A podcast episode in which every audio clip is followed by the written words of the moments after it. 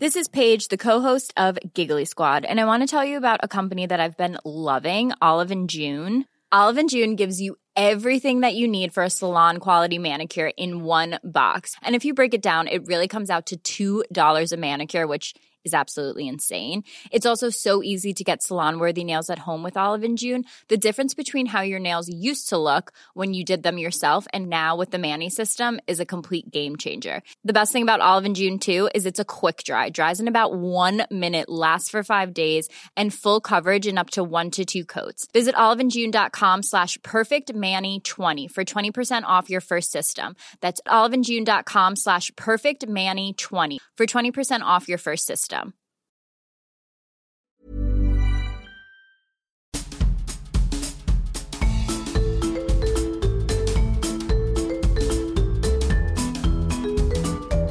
Vous écoutez le podcast de So Planet. Je suis Anne Greff et je vous propose des rencontres autour des thèmes des droits humains, de la culture et de l'environnement. Dans cet épisode de So Sweet Planet, je vous propose cette fois-ci une promenade où il est question d'écologie d'émerveillement, de poésie et d'environnement, de réveil de nos imaginaires et d'action, le tout sur les pas du Petit Prince. Oui, oui, celui de Saint-Exupéry. Ça s'appelle Dessine-moi ta planète. C'est composé d'un beau livre publié par Actes Sud et d'une exposition en plein air, un voyage sensoriel, pédagogique et écologique.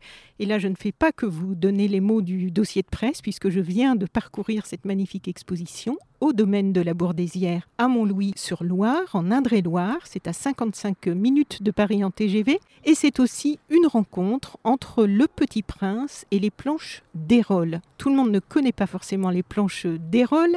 Nous allons expliquer ce que c'est un petit peu plus tard dans l'interview. Et pour nous parler de toute cette aventure, je rencontre aujourd'hui sur place au domaine de la Bourdésière Louis-Albert de Breuil, propriétaire du château de la Bourdésière et de la maison d'Hérole et initiateur de ce magnifique projet. Bonjour Louis de Breuil.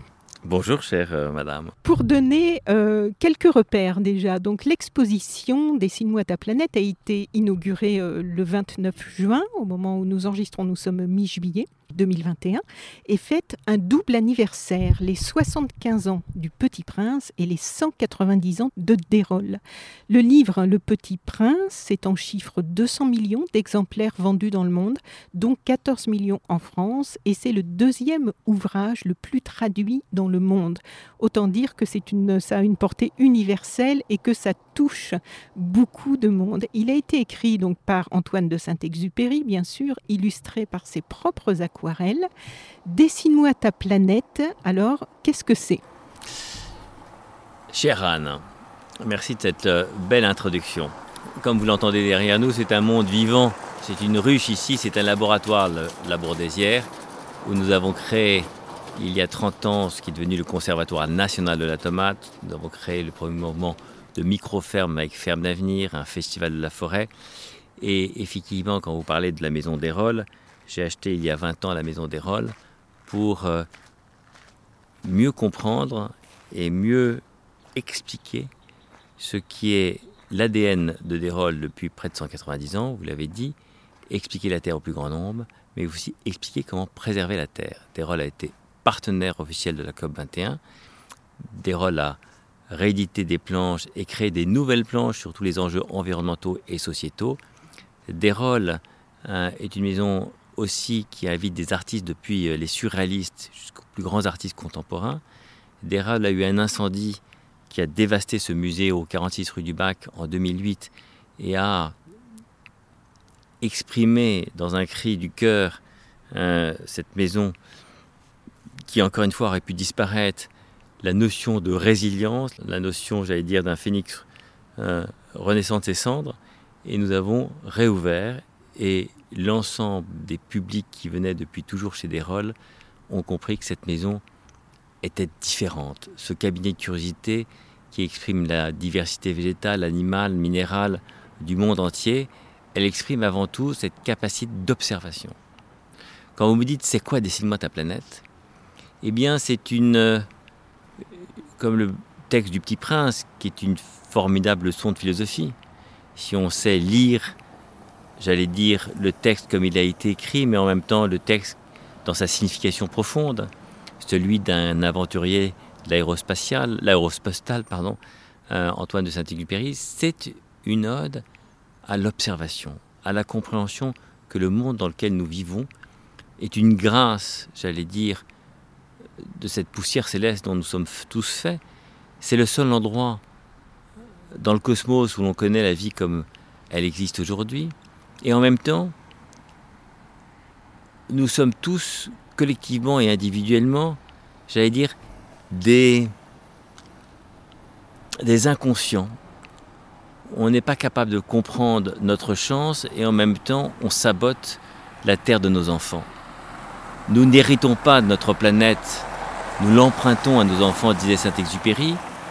On est véritablement dans une ineptie où seule une nouvelle narration de l'écologie peut peut-être faire prendre conscience avec l'universalité de ce texte qui est celui du petit prince, l'universalité de ce personnage, avec évidemment cette éducation et avec aujourd'hui ces défis monstrueux que nous connaissons, eh bien, le dessine-moi ta planète, c'est un cri du cœur.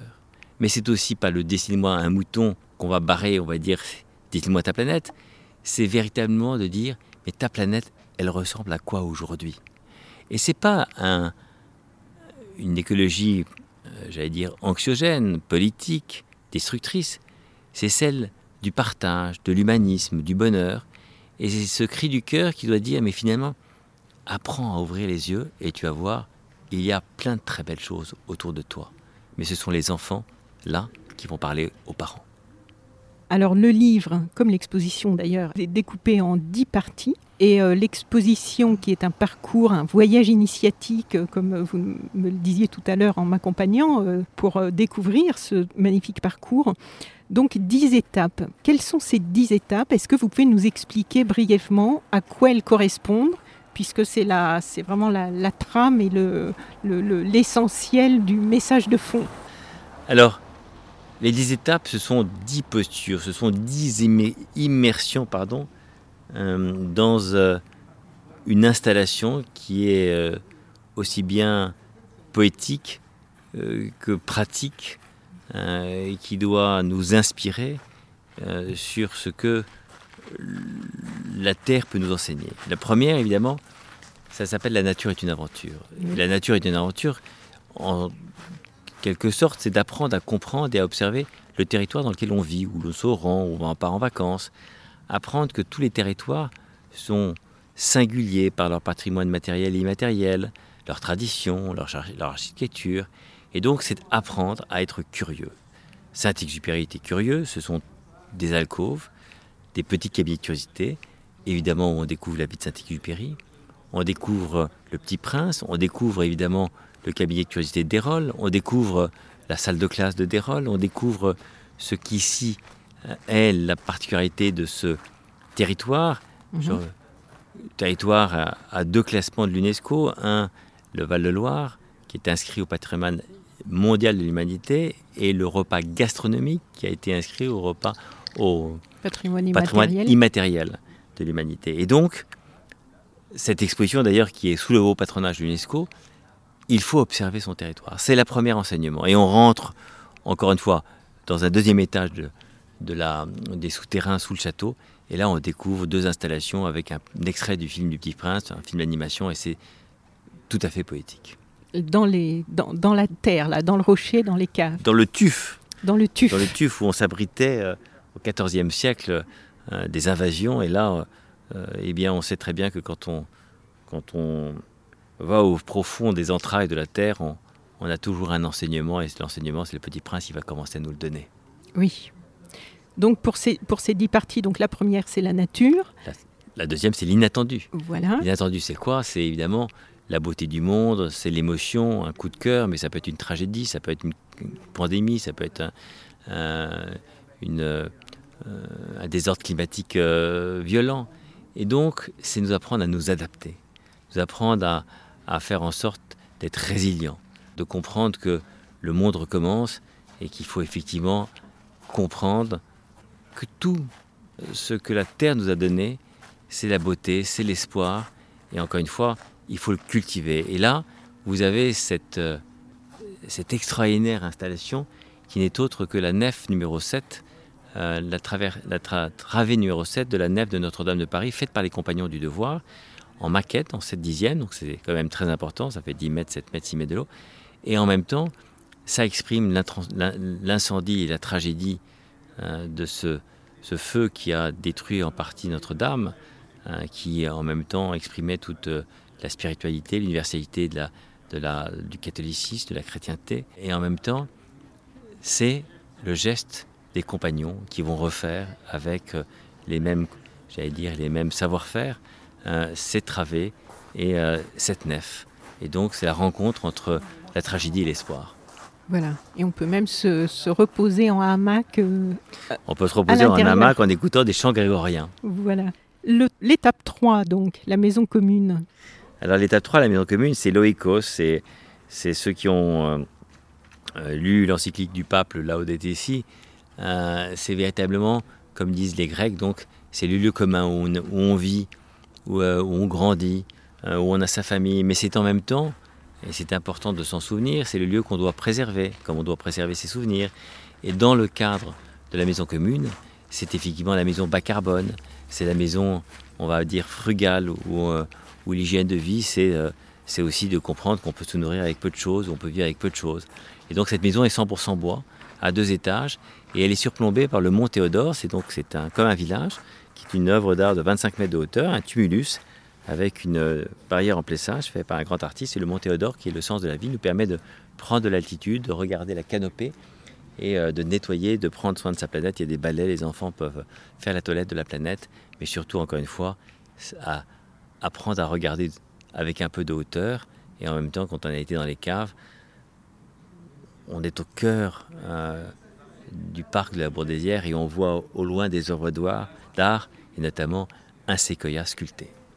Oui, il y a plusieurs séquoias, il y a des arbres magnifiques et, ce qui est extraordinaire, c'est qu'on est vraiment au cœur d'une nature euh, riche et généreuse, dans un calme extraordinaire, c'est reposant, c'est apaisant. Euh, donc ensuite, on a l'étape 4, la faune. Alors l'étape 4, la faune, évidemment, c'est l'étape on apprend que tous les écosystèmes sont liés. Animal, végétal, euh, que la Terre est, évidemment euh, porte toute la fertilité, la richesse qui, avec d'autres éléments, nous permettent de, de respirer, de vivre. Et donc, cet écosystème, c'est la faune, c'est la flore, et la faune, elle est représentée par un boa, un boa de 90 mètres de long qui évidemment avalait un éléphant. C'est une œuvre prodigieuse, prodigieuse, faite par deux artistes, Paco euh, Lorazer et Marc Averly. Et euh, il faut euh, rentrer dans la gueule du boa et comprendre que l'éléphant est au fond de la gueule du boa. Mais c'est très très beau. Et encore une fois, ça symbolise. Tout ça en bois. Hein. Tout, ça en bois. Tout est, avec des, organique. Hein. Tout, est, en matière naturelle. Avec, avec, des tonnes de bois morts qui sont des, euh, des, bois récupérés dans le parc. Ce sont des, euh, des bois de châtaignier, donc imputrescibles. Euh, et, on a l'impression que ce bois est, est, un vaisseau viking qui plonge dans le sol, qui ressort et qui nous amène dans un terrier et qui nous ramène évidemment à cette idée que cette, cet écosystème animal et végétal, eh bien euh, c'est extraordinaire. C'est d'une grande beauté, d'une grande richesse, mais c'est grâce à cela que la vie existe. Voilà, les écosystèmes et l'interdépendance donc de tout ça. Un thème qui m'est cher sur So Sweet Planet, qu'on a décliné dans de nombreux podcasts hein, au travers euh, avec plusieurs personnalités, dont des personnalités qui sont aussi dans le livre. On va en parler. Alors, 5, le temps. Le temps. Alors, le temps, euh, tout ça, évidemment, dans le Petit Prince, tous les thèmes sont interliés. D'ailleurs, quand vous arrivez à une étape, vous appuyez sur un bouton et il y a une jeune voix d'enfant qui fait le lien entre l'étape et le texte du Petit Prince et la planche pédagogique qui a été faite pour euh, nous expliquer euh, comment le Petit Prince navigue dans euh, l'iconographie de Térol. Eh bien, le temps, évidemment, c'est le temps de l'aviateur qui n'a que huit jours pour vivre et pour refaire, reprendre, parce qu'il a un problème d'eau, on en parlera après. Euh, c'est le temps, c'est le temps qu'il est urgent de prendre pour pouvoir observer, pour pouvoir euh, comprendre, apprendre, rêver, s'émerveiller. Là, on est dans le rousseauisme. Euh, c'est le temps de s'asseoir sur un banc qui fait 30 mètres de long, qui est une œuvre d'art faite avec un set tombé du, du parc pendant la tempête d'Intia. Et euh, c'est le temps que tu prends pour la rose qui est si important euh, et qui fait ta rose si importante, pardon. Et c'est le mot de Saint-Exupéry, Oui. et c'est le mot du Petit Prince.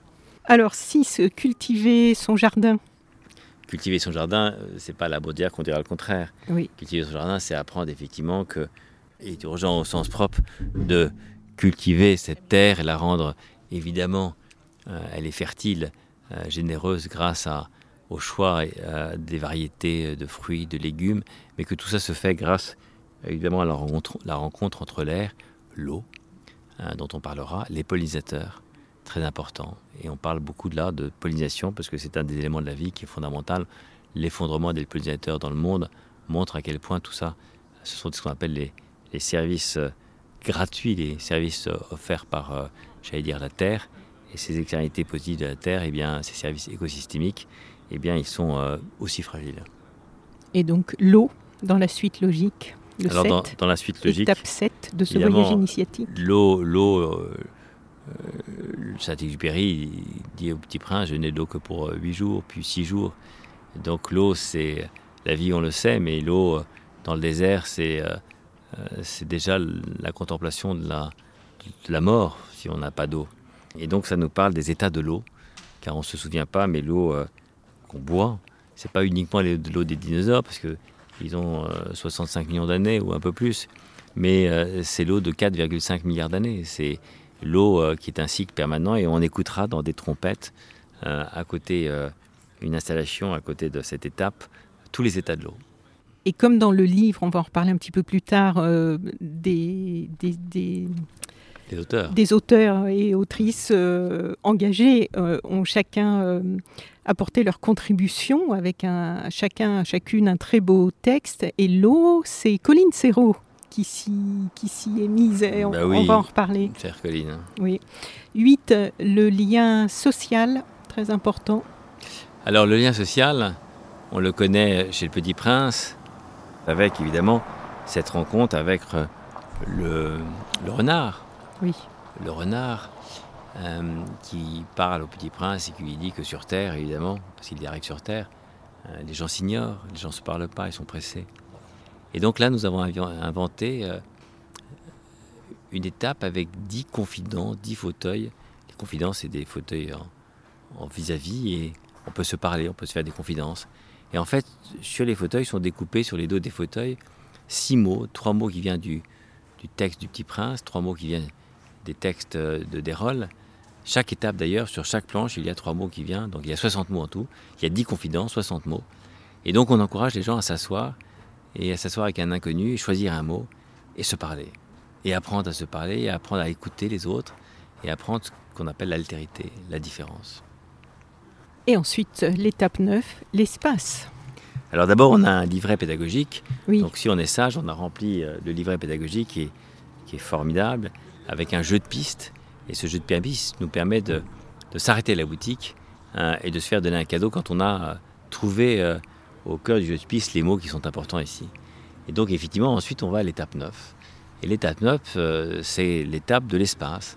L'étape 9, c'est l'étape où finalement on s'aperçoit que quand on rentre dans le système solaire, parce que c'est la première introduction avec Jean-François Clairvoy, l'astronaute, ce système solaire, eh bien, il est, il est incroyable parce que la Terre est à une distance euh, du Soleil qui fait que euh, ce miracle, j'allais dire, euh, totalement improbable, qui se calcule en, en milliards de milliards de milliards d'improbabilités, eh bien, on a la vie et on se parle aujourd'hui. Mais en même temps, on apprend que ce système solaire, comme il y a d'autres systèmes solaires, dans le cosmos, il n'y a pas d'autres planètes Terre, il n'y a pas d'autres planètes où il y a la vie. Et donc on traverse là et on va voir une autre installation qui sont les, les planètes, les astéroïdes qui ont traversé le Petit Prince. Et donc ça c'est très poétique, c'est très amusant, mais ça nous rappelle avec un joli texte, j'espère, que la, la planète, elle est encore une fois fragile. Elle est belle, elle est unique, mais elle est fragile. Il faut en prendre soin. Et il faut en prendre soin. Et donc l'étape 10, l'imaginaire.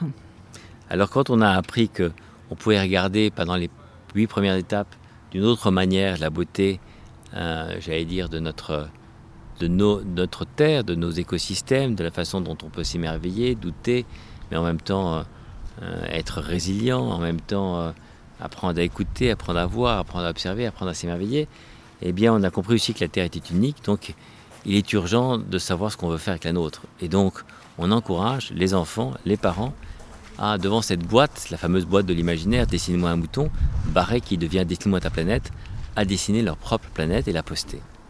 Il y a déjà des choses dans ah, la boîte à lettres Il y a énormément de choses dans la boîte à lettres, mais on attend la fin de la saison pour ouvrir la boîte à lettres quand elle sera pleine. Et dans cette boîte à lettres, d'ailleurs, euh, on a d'abord la grande boîte de l'imaginaire, qui est une boîte qui fait euh, quand même 4 mètres ou 5 mètres euh, sur 2 mètres 50. Et on pose l'oreille, on regarde dans les trous, on voit des tas de lumières scintiller et on entend Gérard Philippe nous raconter Le Petit Prince. Et eh oui. Donc dans la préface euh, du livre, hein, parce que le livre, il faut qu'on en parle aussi, ce livre magnifique avec des planches d'Hérole, magnifique aussi pour l'imaginaire, ces planches qui illustrent chacune des, dix... Euh, donc là, c'est étape, posture. Oui, étape aussi, oui.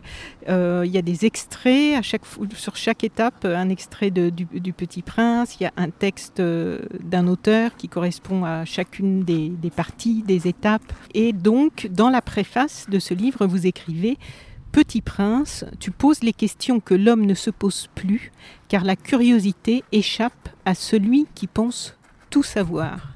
Est-ce que vous pouvez nous en dire un peu plus? Bien sûr. Euh, nous sommes pétris de convictions. Et dans nos convictions, on imagine évidemment que tout ira bien, que euh, dans ce que j'appelle les tourments de notre société, c'est-à-dire l'extrême consommation, euh, le besoin sempiternel de vouloir plus, alors qu'on peut vivre comme on a vécu pendant des siècles, avec, j'allais pas dire peu, parce que évidemment, beaucoup de gens vivent avec très peu aujourd'hui, mais ce qu'on voulait en plus était très souvent issu des arts, des lettres, de l'architecture. Aujourd'hui, c'est la technologie, c'est euh, des objets qu'on jette, et donc cette conviction que tout le monde a, c'est que ça n'a pas d'importance. Et quel que soit le niveau de, j'allais dire, de compréhension, d'intelligence, que celui qui pense que en achetant un objet lambda, il ne, il ne fait pas autre chose que de convaincre ceux qui savent qu'il faut arrêter de vivre comme cela. Et cette conviction, eh bien, il faut qu'elle soit éclairée par de l'action, par des exemples. Et donc, effectivement, pour moi, on a tendance à vouloir tout savoir, à penser tout savoir, mais ne pas savoir l'essentiel. C'est essentiel euh, qu'on ne voit bien qu'avec le cœur, selon le petit prince. Et alors cette exposition, donc, elle invite enfants et adultes à s'interroger sur euh, les bienfaits de l'écologie Alors, est-ce que vous pouvez maintenant nous expliquer ce qu'est l'écologie positive? Bien sûr, l'écologie positive, c'est tout sauf l'écologie punitive, l'écologie politique, rébarbative, l'écologie, j'allais dire, euh, catastrophiste. Cette écologie où on vous promet effectivement euh, l'apocalypse, même si l'apocalypse, ce n'est que l'expression du renouveau. Donc, dans le fond, on s'apercevra que cette écologie positive, ça doit être écologie, comme je le disais tout à l'heure, du partage, des solutions, de l'humanisme, de la générosité, de la sobriété, de l'émerveillement. C'est l'écologie où on se dit tout ce que l'on a autour de nous, c'est formidable. Comment le cultiver et comment ça peut nous enrichir. Ce matin, j'entendais quelqu'un qui disait finalement 10 euros pour passer toute la journée et éviter d'aller dans un supermarché faire des courses de trucs dont, on n'a pas besoin, c'est pas si mal. C'est ça l'écologie positive. C'est finalement de se dire que dans la nature, les promenades, ça coûte pas cher, souvent ça coûte rien du tout, mais ça nous ressuscite. Voir euh, toutes les études qui ont été faites, le film Natura de Pascal Derme, le documentaire, ça nous ressuscite. Et surtout, euh, là, je pense que beaucoup de gens en ont pris conscience avec nos, trois confinements déjà, suite à cette, avec le, cette pandémie de coronavirus, trois confinements, et on sent que beaucoup de gens ont senti euh, le besoin de se reconnecter à la nature alors que ça paraissait une préoccupation un peu, euh, comme dirait Marie-Monique Robin, un peu bobo écolo. et en fait, euh, non, c'est vital. quoi. Maintenant, on s'aperçoit enfin que c'est vital. Donc, dans, dans, les enjeux de l'écologie euh, positive, dans le petit texte de présentation que j'ai eu, il y a trois, six, il y a huit huit points en fait qui sont, je sais pas, est-ce que vous voulez nous, nous les lire, qui sont les, vous les connaissez puisque ah oui, bien sûr, mais bien sûr, moi, c'est moi qui les écris. Voilà, pour, Donc, dans l'écologie positive, se reconnecter à la nature. Voilà. C'est un sujet évidemment majeur, étant donné qu'on est totalement déconnecté. On est des animaux de ville, on est des animaux qui ne comprennent même pas comment euh, se nourrir. Euh, j'ai planté un potager au pied de, l'immeuble de l'UNESCO que j'ai dessiné sous forme d'un ADN. Euh, eh bien, c'est d'une telle richesse. On a 200 plantes différentes qui viennent du monde entier. Le chef me disait, mais pour moi, ces quelques plantes, euh, ça fait tout ma cuisine, indépendamment du, morceau de, viande ou de le poisson, euh, peu importe ce que, les œufs, ça, donne tous les saveurs. Reconnecter à la nature, c'est réapprendre aussi à vivre avec cette belle nature. Retrouver l'émerveillement de la vie sur notre planète, évidemment. L'émerveillement, c'est, vous l'avez dit, en, regardant un papillon, euh, voilà, c'est beau, on s'émerveille, et en même temps, on passe à côté de si, de si nombreuses richesses. On cultive 700 variétés de tomates à la Brodésière. Tout le monde pensait qu'elles étaient rouges et rondes et sans saveur. Elles ont toutes les formes, toutes les tailles et tous les goûts. Apprendre en famille à prendre soin de la terre et des hommes. Et donc, et par rapport à ces tomates, donc, vous ne souhaitez pas qu'on mette des brevets sur le vivant, si ah j'ai bah, bien je compris. je ne supporte pas. Enfin, d'abord, il faut être raisonnable. On peut mettre du brevet sur un certain nombre de choses quand il y a vraiment de la recherche. Mais dès lors que ce sont des variétés qui sont anciennes, on n'a pas à nous dire qu'on ne peut pas les cultiver euh, en nous expliquant que c'est un poison si euh, on n'a pas fait, euh, j'allais dire, une analyse physiologique, chromosomique de la plante. C'est des balivernes. les variétés anciennes sont bien plus nutritives et gustatives et nutritives, encore une fois, ça valable aussi pour les pommes, pour les pois et tout là que les variétés euh, nouvelles. Maintenant, on peut avoir des variétés très intéressantes qui sont le, produit de la, recherche, et je ne suis pas contre, mais ça ne doit pas être le modèle dominant. Apprendre en famille à prendre soin de la terre et des hommes, c'est un pacte avec la nature, c'est un, une volonté commune, ça ne peut pas être euh, sur les épaules d'une génération qui arrive en disant ils se débrouilleront seuls. C'est une absurdité. Et c'est un mensonge que d'entretenir le fait que les générations futures sauveront les générations passées. Ça peut être très violent. Et la violence, elle est insupportable, surtout pour les plus euh, fragiles. Et donc, quand il y a un traumatisme euh, qui soit climatique avec ce qui s'est passé récemment en Allemagne, en, Canada, en Chine, on s'aperçoit encore une fois que l'effet d'emballement, ça doit faire prendre conscience que c'est un pacte de tous et c'est pas uniquement pour nos enfants. Faire de notre responsabilité un moyen d'action pour l'avenir. Nous sommes irresponsable. On doit être responsable. La responsabilité individuelle est tout aussi importante que l'irresponsabilité collective. Donc on doit être responsable individuellement et collectivement. Favoriser l'action globale en faveur d'un monde plus raisonnable. L'action, j'allais dire, globale, c'est un discours, c'est une posture, c'est vraiment une narration. Aujourd'hui, on nous parle de Green Deal européen, on nous parle de Green Deal euh, national. C'est global par définition. On ne peut pas dire, euh, c'est bien l'action locale, c'est fondamental, ça commence par l'action locale, mais avoir une, pension, une pensée globale. Devenir acteur maintenant du changement en réduisant son empreinte écologique. Bien, je suis un très mauvais exemple parce que je voyage. Mais Juste euh, euh, pour revenir sur le. ça me prend un peu de temps, mais par rapport au Green Deal, euh, peut-être que vous pouvez justement nous dire sur ce point le label sur lequel vous avez travaillé par rapport à ça. Absolument. Alors nous avons travaillé chez des rôles. Il faut montrer que vous avez du bien concret. Sûr, bien sûr, nous avons travaillé sur des rôles, sur des piliers qui sont ceux de cette institution nature, art, éducation. Nature, c'est préserver les écosystèmes créer des écosystèmes nourriciers, apprendre à observer la nature et les bienfaits de la nature. L'art, c'est faire en sorte de bien mesurer que Le patrimoine matériel et immatériel, il faut le connaître, il faut le défendre, l'architecture singulière des territoires, euh, bien évidemment élever les sciences naturelles au rang d'art, euh, ce sont les musées autour des sciences naturelles qui travaillent l'art contemporain et qui permettent de créer un langage intergénérationnel. Et la nature et l'éducation, c'est l'innovation, au sens qu'est-ce qui va nous permettre d'être plus performants dans la décarbonation de nos, économies? C'est la transition, passer d'une économie carbonée à une économie décarbonée. Et la transmission, c'est toute la notion philosophique. On a créé un label à la demande de deux institutions, euh, j'allais dire, euh, publiques françaises. Un label qui a deux ambitions. Celle de répondre à la création d'écosystèmes bas carbone en lien avec euh, les objectifs 2030 et 2050, qu'on connaît maintenant partout dans le monde, et évidemment répondre aux ambitions, euh, aux aspirations des usagers des écosystèmes. Quand vous créez un nouveau quartier, une ville, un îlot, euh, un projet, vous avez des attentes des usagers qui sont beaucoup plus importants aujourd'hui sur ces fondements environnementaux et sociétaux. Ils veulent euh, des jardins, des jardins partagés, ils veulent des matériaux biosourcés, euh, ils veulent une, écomobilité facile, et ils veulent de la frugalité, ils veulent plus d'intelligence, ils veulent... Voilà. donc tout ça, c'est les attentes. En même temps, on va avoir énormément d'argent distribué, surtout avec euh, ce qui se passe après la pandémie. Il faut une contrainte, il faut des contraintes. Ça va être les contraintes, ça va être effectivement notamment des labels.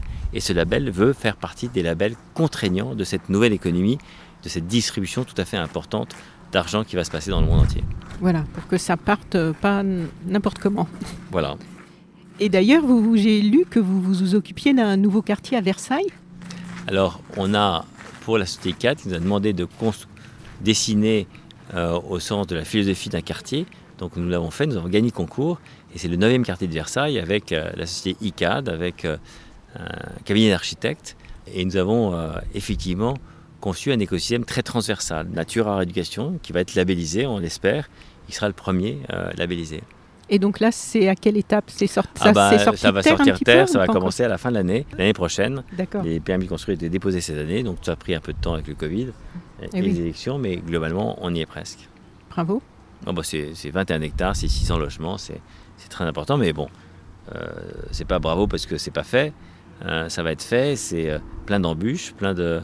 Voilà, et, souvent la réalité nous, nous rattrape et les bonnes intentions, c'est comme dans en enfer, euh, c'est pavé, euh, voilà, et après on ne fait pas tout ce qu'on euh, devrait faire. Mais donc c'est tout l'enjeu aussi de Dérol, qui est ce qu'on appelle assistant en maître d'ouvrage et qui est aussi garant de la gouvernance. Et donc voilà, on, espère être à la hauteur du sujet. Un ouvrage d'ailleurs sortira chez Gallimard sur ce nouveau quartier. On a fini les On continue, non ah devenir, devenir acteur maintenant du changement en réduisant son empreinte écologique, ben, on vient d'en parler, c'est plus de frugalité, moins de consommation dont on pourrait se passer. C'est less is more. Euh, et bien sûr, euh, on est plein de contradictions. On prend l'avion, on ne devrait pas. On, moi, j'essaie de voyager le moins possible, mais, en même temps, on essaie de construire cette économie euh, de l'écologie, de l'écologie l'oikos, c'est-à-dire de la maison commune. Développer l'imaginaire au service d'une société moins carbonée. L'imaginaire, c'est fondamental. Dessine-moi ta planète. C'est être créatif, faire en sorte de, se poser, de comprendre, d'observer de se dire qu'est-ce qu'on peut imaginer de cette exposition qui a été faite euh, d'ici-moi ta planète a été faite quasiment qu'avec que des choses recyclées. Bas carbone, je ne sais pas, mais très bas carbone euh, en tout cas par rapport à ce qui aurait pu être fait. Recréer du lien pour une société de partage et de convivialité, réapprendre à se parler, réapprendre à prendre le temps de s'écouter. Alors c'est ambitieux, euh, tous ces points, tout, tout, ce dont on parle depuis le début. Comment est-ce que vous avez travaillé à la préparation pour imaginer des choses qui permettent à tous ces vœux de devenir réalité? Que les gens s'en emparent, que ça se traduise en mise en mouvement des personnes qui lisent le livre ou qui visitent l'exposition. Comment vous avez travaillé en amont Est-ce que vous étiez seul dans un bureau ou dans votre beau parc ou est-ce que vous avez travaillé en collectif avec d'autres personnes qui, qui travaillent déjà sur ces sujets-là? Comment ça a été mis au point tout ça? Tout d'abord, c'est un travail d'équipe, l'équipe du Petit Prince, mais l'équipe de Dérol, parce que c'est Dérol qui a conçu, créé, imaginé cette exposition. Donc je l'ai fait moi de ma petite maison euh, au fin fond du Portugal, dans les rizières, où j'ai euh, relu le Petit Prince et partager avec mon équipe cette vision et ces postures. Et donc on a une équipe formidable d'illustrateurs, de, j'allais dire, de rêveurs, de bon sens, et puis une équipe très pratique euh, ici qui a réalisé euh, ce qu'on a imaginé avec encore plus d'intelligence et encore plus d'efficacité. Donc c'est un travail commun, euh, j'allais dire d'une 15-20 personnes, et qui a fini par accoucher de cette exposition, non pas en 9 mois, mais en même pas 6 mois. Et de ce Moins livre. 5 mois. Et de ce livre et du livret pédagogique. Oui, c'est ça. Donc évidemment le livre avec Actes Sud, euh, c'est une conversation que j'avais eue dans un think tank qui s'appelle euh, Terre Sauvage avec euh, Françoise Nisson, hein, qui en fait partie et qui dit pourquoi on ne ferait pas quelque chose pour les 75 ans d'ailleurs du Petit Prince tous ensemble et on a réalisé cette exposition, ce livre, ce livret pédagogique. Et vous, comment vous vous êtes personnellement intéressé, éveillé aux questions euh, environnementales et écologiques? J'ai mal commencé dans la vie, j'étais banquier, euh, j'ai acheté cette propriété avec mon frère euh, par le plus grand des hasards. Je suis rentré dans le potager pour euh, créer ce conservatoire de la tomate à une époque où ça n'intéressait personne et Oui, mon engagement a été fondé, je pense, sur justement un jour euh, un semencier qui a voulu me demander d'extraire deux noms, euh, Dominique Guillet et Philippe Desbrosses, euh, en disant voilà, ils ne font pas partie de notre paysage. Et je me suis dit que les grands qui voulaient breveter le vivant, c'était une menace pour, nous tous. Et puis en même temps, il y avait une, une société qui produit énormément de tomates, qui pensait que les tomates toutes les couleurs étaient une. Ces tomates de toutes les couleurs ne pouvaient pas exister. Et je leur ai dit, mais écoutez, c'est des tomates euh, de variété ancienne. Ils ont dit non, on fait de la tomate depuis quatre générations, on sait. Et là, je me suis dit que ça veut dire tout simplement que les gens dont c'est le métier ne savent même pas euh, la richesse de leur propre euh, filière. Et donc je me suis dit qu'il était urgent de m'investir dans ces sujets, mais qu'il fallait qu'une société scientifique et pédagogique m'accompagne et j'ai pu racheter la maison des Rolls en 2000. Mais du coup, comment vous vous êtes éveillé aux questions environnementales? Est-ce que Bah, euh, un- j'ai eu, un- un- j'ai eu un maître Ah. qui n'est plus de ce monde, Oui. que je remercie euh, quasiment tous les jours, Michel Girand, un mathématicien, poète, qui faisait partie euh, de tous ces euh, illustres connus et moins, moins connus qui se sont battus pour faire en sorte que on soit plus intelligent et plus précautionneux de cette nature. J'ai travaillé avec Yves Paquelet, avec qui on a j'ai écrit un livre qui était compagnon de Cousteau avec François Sarano, ce plongeur extraordinaire qui nous parle des animaux sauvages et de notre rapport qui est dans ce livre voilà, aussi. qui est dans, dans ce livre. Donc, effectivement, j'ai été souvent marqué par des grandes personnalités, Colin Serrault, avec euh, des ordres globales pour un local pour un, un, un ordre global. Non, Oui, c'est quelque chose comme ça. Des solutions. le mais- local non. pour un désordre global. Oui, voilà, c'est ça. Euh, et euh, bravo. Et, et la belle verte aussi, Et dans un autre Verte. genre. Voilà. Oui. Et donc, ce- tous ces gens m'ont marqué et je me suis senti, euh, parce que j'ai été élevé euh, aussi euh, en Normandie, euh, dans un potager, dans des fermes, à la laiterie, dans une scierie, dans les bois, à marquer les bois, dans un parc. Mhm. Donc, je me sens bien là et j'ai beaucoup marché dans la nature, dans les, dans les montagnes, en Inde, quand j'avais 18 ans. Et donc, je me suis senti plus heureux là. Et après, je ne sais pas pourquoi j'ai choisi ce chemin qui n'est pas forcément le plus facile hein, ou qui était euh, peut-être pas le plus attendu pour moi, mais ça ne m'a pas empêché de continuer ce beau chemin. Voilà. Alors, je résiste pas quand même à vous, à vous demander de, de- de revenir un petit peu quand même sur l'étape Inde, parce que il faut préciser pour l'anecdote que quand euh, nous sommes arrivés tout à l'heure, on s'est donné rendez-vous dans un salon du château de la Bordésière, et sur la table était euh, ce magnifique livre très ancien du Mahabharata. Et vous vous êtes étonné qu'il soit là. Visiblement, c'était pas sa place. Lorsque nous avons fait euh, une heure et demie, deux heures pour, euh, parcourir toute l'exposition dans le parc, nous sommes arrivés, le livre était arrivé là sur le banc. Et visiblement, comme on ne faisait toujours pas attention, assez attention à lui, finalement il s'est ouvert et plein de feuilles se sont envolées. On a dû s'interrompre pour que vous les euh, récupériez. Donc je pense que il- là maintenant il est sur la table avec nous et je crois qu'il faut euh, vraiment qu'on en dise quelque chose parce que visiblement il y a un message à comprendre.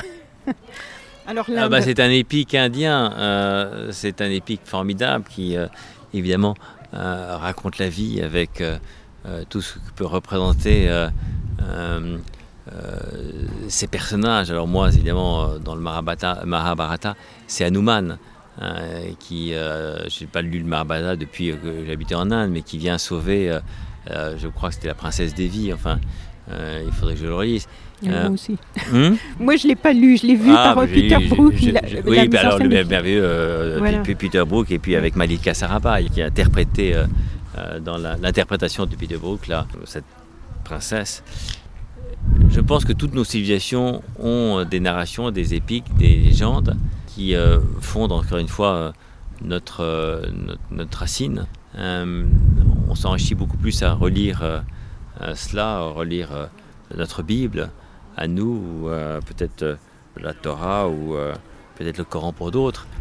Ça nous propulse simplement dans le fait que nous sommes que le produit continuité extraordinaire qui sont nos écrits, nos civilisations, nos architectures, et que de grâce on ne les détruise pas, euh, qu'on ne les brûle pas. Euh, elles font partie, j'allais dire, de nos piliers. Et malheureusement aujourd'hui, effectivement, toute une génération oublie encore une fois que nous sommes les produits d'une culture, de cultures différentes. Il faut les admettre, c'est l'altérité, mais en même temps, il faut les connaître. Dans cette préface, non, on en était sur la Bourdésière. Quelques mots sur euh, tout ce qui se passe ici. Alors la Bourdésière, c'est un lieu laboratoire où j'ai créé il y a près de 30 ans ce qui est devenu le Conservatoire national de la tomate. Mais c'est aussi un lieu où l'on peut habiter, euh, où vous avez 28 chambres, donc qui permet de découvrir les châteaux de la Loire. C'est au cœur des châteaux de la Loire, entre Tours et Amboise, à 10 km l'un et de l'autre à quelques encablures de Chenonceau, de Villandry. Euh. Et c'est aussi un lieu où, euh, de cet engagement, euh, est né plusieurs projets. La microferme Ferme d'avenir, qu'on a co-créée dans nos bureaux chez Desrolles et qui a eu sa première vie ici avant de devenir une inspiration et un modèle de, développement de microferme en France. Le Festival de la forêt, avec François Forêt et Léonef, qui a permis à toute la filière de faire la pédagogie de, la forêt, du bois, mémoire de l'arbre, euh, et ainsi de suite. Euh, c'est aussi euh, le conservatoire du Dahlia. C'est aussi les caves assez extraordinaires, deux hectares et demi de caves où on peut se perdre certes, mais en tout cas avoir des réceptions tout à fait admirables. C'est un lieu où on se parie, c'est un lieu où on rit, et c'est un lieu où on se promène dans le parc avec ses 90 hectares clos de murs, mais en même temps toute la partie de l'exposition est sur une vingtaine d'hectares peut-être. C'est un beau lieu, c'est un château euh, qui a une histoire très belle, qui est celle euh, d'une demeure médiévale du maréchal de Boussicot, sur laquelle a été reconstruite une maison Renaissance par euh, la fortune d'une famille Babou de la Brodésière qui avait épousé Philibert Babou, qui avait épousé Marie Godin, qui était la propriétaire du château et qui était aussi la maîtresse de François Ier, du pape Clément VII et de Charles Quint. Et donc, cette demeure Renaissance ensuite a été le lieu de naissance de Gabriel Lestré, plutôt qu'à Coeuvre en Picardie. Puis ensuite, ça a été la propriété de nombreuses illustres personnes, du duc de Luynes au duc de Choiseul, qui fait détruire en partie pour reconstruire euh, Chanteloup à Amboise. Et c'est reconstruit au 19e siècle par euh, la famille Angelier, et donc en humeur néo-renaissance, mais vous avez euh, l'arrière et renaissance, les communs sont renaissance, il y a encore la partie des douves 14e. Donc c'est une propriété qui est charmante, campée sur, son, sur, son, sur cette colline, et avec ses jardins qui vont du, du médiéval en passant par la Renaissance, en passant par le 19e, et ce parc très beau avec ses essences remarquables. Donc euh, tout ça c'est la Bourdésière et c'est un, écrin avec euh, tous ces sujets. donc l'exposition Dessine-moi ta planète arrive à point nommé dans cet écrin. Dans cette préface, vous écrivez aussi en parlant des déroles, parce que si j'ai bien compris, euh, il y avait plusieurs déroles. J'aimerais bien que vous nous les présentiez aussi. Alors, Jean-Baptiste Émile Desrolles, c'est une famille, j'allais dire, d'aventuriers. Euh, qui ont créé les premiers cabinets de curiosité au 19e. Euh, c'est une amie qui euh, vient du 18e. Il y avait une partie qui était des perruquiers de Tournai et d'autres des tapissiers d'Aubusson. Et la crise de ces deux manufactures, j'allais dire manufacture d'un côté et industrie de l'autre, il se passe beaucoup de choses chez nous. Hein, parce qu'on s'est, on s'est mis devant le château, là où passe un certain nombre de voitures. Où, euh, pour pour expliquer tout le bruit, là on a des jeunes filles en maillot de sport qui elles sont des super. Euh, c'est, une équipe euh, brillante de handball championne d'Europe. Où, tout un groupe. Voilà, il se passe toujours plein de choses. Et donc, on parlait de euh, on était sur l'histoire, oui, voilà. l'histoire. ah non, des rôles, des rôles, on était sur des rôles. Et donc, des rôles, La famille des rôles. La famille des rôles a créé ses premiers cabinets de curiosité, puis a créé le premier programme de l'instruction publique pour les sciences naturelles euh, à l'époque où les leçons de choses n'existaient pas. Mm. Ils l'ont diffusé dans le monde entier. Donc la particularité des rôles, c'est un tableau, un tableau vaut mieux qu'un long discours, euh, mais ce n'était pas que cela, c'était du matériel scientifique, pédagogique, sur tous les sujets, la physique, la chimie, la botanique, le corps humain, les métiers. Donc des planches en fait. Des hein, planches, des ouvrages. Qui, allaient dans toutes les... Dans toutes les écoles du monde entier, dans plus de 150 pays, mais en même temps du matériel muséographique, de taxidermie, de minéralogie, de conchologie, d'entomologie. Donc c'est une société assez rare, universelle, et qui aujourd'hui a, a retrouvé toute sa modernité à travers ce que l'on fait nous. Et François Sarano, donc, qui lui est docteur en océanographie, plongeur professionnel, chef d'expédition. Personnage extraordinaire. Ancien conseiller euh, scientifique du commandant Cousteau, entre autres, écrit un texte intitulé Lettres, dans, votre, dans mmh. le livre Dessine-moi ta planète, Lettres à mes colocataires. Alors, colocat, trait d'union, terre, TE2RE. Lettres à mes colocataires humains et non humains.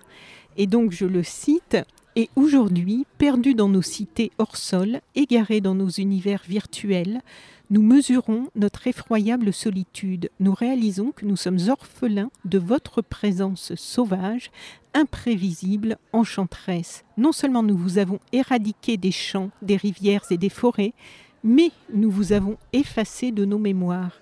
Et ça rejoint euh, ce qu'on disait tout à l'heure.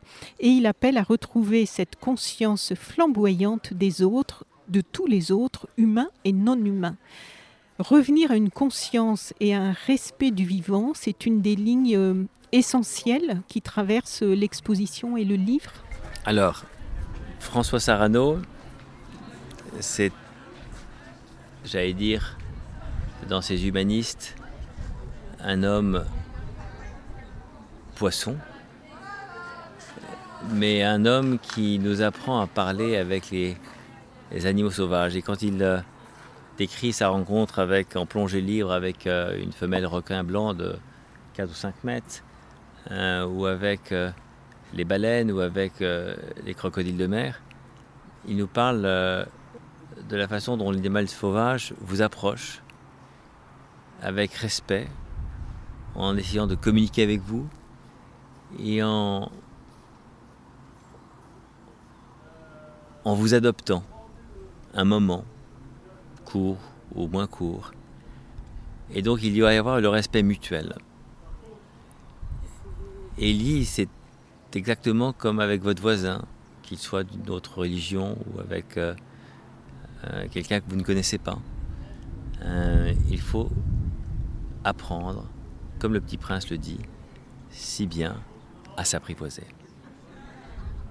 Donc, euh, parmi les auteurs, les excellents euh, qui sont euh, dans ce livre et qui participent, on a Baptiste Morisot, là aussi grande pointure, Camille Etienne, Charles Épérine Hervé. Camille Etienne, jeune activiste formidable. Euh, oui, oui, qui fait partie de cette nouvelle euh, jeune génération et beaucoup de jeunes femmes d'ailleurs, hein, parce que j'en ai interviewé euh, plusieurs là, liées aussi à notre affaire à tous, à la défense de, pour la reconnaissance du crime d'écocide, pour et il y, a beaucoup de jeunes femmes et de femmes. C'est un mouvement qui est quand même très rassurant.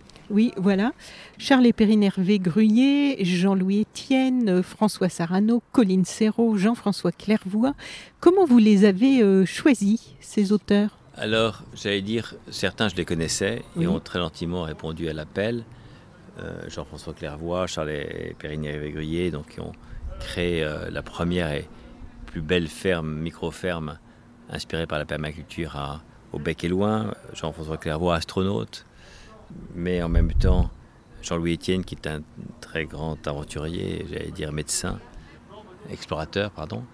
Euh, donc beaucoup, je les connais Camille Etienne, mais d'autres, euh, je les connaissais moins, mais ils ont aussi été sensibles et peut-être au Petit Prince euh, et peut-être à la Maison des Rôles qui leur parle évidemment parce que des Rôles, beaucoup ont été chez des Rôles depuis toujours et été inspirés par cette maison. Et puis Colline Serrault que je connais aussi. Donc voilà, beaucoup de gens que je connais et beaucoup de gens qui ont été sensibles à euh, cette rencontre entre le Petit Prince et Desrolles. Et qu'est-ce que vous leur avez demandé? Oh, pas grand-chose. Ils écrivent euh, sur euh, quelques milliers de signes sur le sujet qui était l'étape qui nous paraissait être la, la plus pertinente pour les inspirer. Et ils l'ont fait très naturellement et très rapidement. Ah oui, c'est ça, parce que je me demandais comment vous les aviez associés justement, chacun et chacune à un thème. Allô Anne, est-ce que tu peux écrire quelque chose? Oui, merci, au revoir. Et le texte arrivait quelques temps après. D'accord. Je crois qu'on a déjà pas mal fait le tour. Est-ce qu'il y a euh, quelque chose qu'on aurait oublié qui vous semblerait important? Venez nombreux visiter Dessine-moi ta planète. Il y aura d'autres expositions dans le monde. Elle va être itinérante. Euh, je ne peux pas dire où encore, mais euh, c'est parti. Elle sera reproduite car l'écologie positive est un sujet qui nous concerne tous. Et donc oui, c'est un sujet majeur porté par deux universalités culturelles françaises, Le Petit Prince et Desrolles. Donc une exposition euh, qui est déjà ouverte depuis le 29 juin, qui sera accessible jusqu'au 15 novembre pour cette année. Et pendant trois ans. Et pendant trois ans. Du mois d'avril au mois de juin. Cette année c'était plus court parce qu'on a ouvert le jour de, du Petit Prince Day. Et, euh, et, je remercie à nouveau les gens de la Fondation Saint-Exupéry, toute mon équipe euh, et tous ceux qui ont participé à faire en sorte, les partenaires nombreux qui ont permis à cette exposition d'exister. Donc c'est au château de la Bourdésière pour l'exposition, donc à Mont-Louis-sur-Loire. Je vais dans la description, euh, du, dans le texte de description du podcast, vous pourrez retrouver toutes les indications et les liens pour aller euh, directement sur le site internet de la Bourdésière et euh, avoir toutes les informations et voir aussi des images, des photos et pouvoir réserver aussi. Et puis le livre euh, Le Petit Prince, alors Dessine-moi ta planète, c'est publié chez Actes Sud. C'est un beau livre avec de magnifiques images et de très beaux textes. Hein. On l'a compris entre les extraits du Petit Prince et les beaux auteurs euh, que vous avez choisis. Voilà, donc euh, bah, je pense euh, maintenant qu'on a à peu près fait le tour. Donc euh, je vous remercie merci à vous, Louis Debreuil, pour cette déjà cette magnifique visite en particulier à laquelle j'ai eu droit aujourd'hui qui m'a permis de découvrir ce magnifique endroit et euh, cette magnifique exposition. Superbe, inspirante, même si le mot aujourd'hui est un peu galvaudé. Là, il est franchement euh, dans, son. Il a ses pleins pouvoirs. C'est vraiment quelque chose qui fait du bien aussi parce que c'est une balade qui appelle à, se poser, à se reposer. On est, on est pris par tous les sens aussi. Hein. On n'en a pas parlé, mais il y, a, il y a le sens olfactif euh, avec ses essences de bois dans la forêt. Il y a on entend des très belles choses, puisqu'il y a des extraits de films, il y a des extraits euh, sonores qui nous expliquent, euh, des extraits du Petit Prince aussi. Euh, et puis l'image, les yeux, parce que le, cadre est vraiment superbe. Donc voilà, j'invite nos auditrices et auditeurs, si vous êtes très loin, que vous ne pouvez pas venir à cette exposition, si vous nous écoutez depuis l'étranger, peut-être pourrez-vous acquérir le livre. Là aussi, je vais mettre comme d'habitude le lien dans le texte où vous pourrez euh, commander euh, le livre directement en ligne et puis euh, sur le site des libraires indépendants. Et puis vous pouvez venir voir l'exposition en Touraine. C'est une belle région. Il y a plein d'autres choses aussi. Et habiter à la Bordessière. Voilà, en même temps, comme ça, tout est la boucle est bouclée. Merci beaucoup. Merci à vous et bonne continuation surtout. Merci. Au revoir. Au revoir. Merci. Chères auditrices, chers auditeurs, si vous avez apprécié ce podcast de So Planet, n'oubliez pas de lui mettre un avis favorable sur votre application de podcast, par exemple 5 étoiles sur Apple Podcast. Pour plus d'informations sur les droits humains, l'environnement et la culture, vous pouvez suivre la page So Planet sur Facebook. Enfin, n'oubliez pas de vous abonner gratuitement, soit à la newsletter sur le site sosweetplanet.com soit au podcast sur votre application de podcast pour être informé des prochains podcasts de Sous Suite Planète mis en ligne. À bientôt!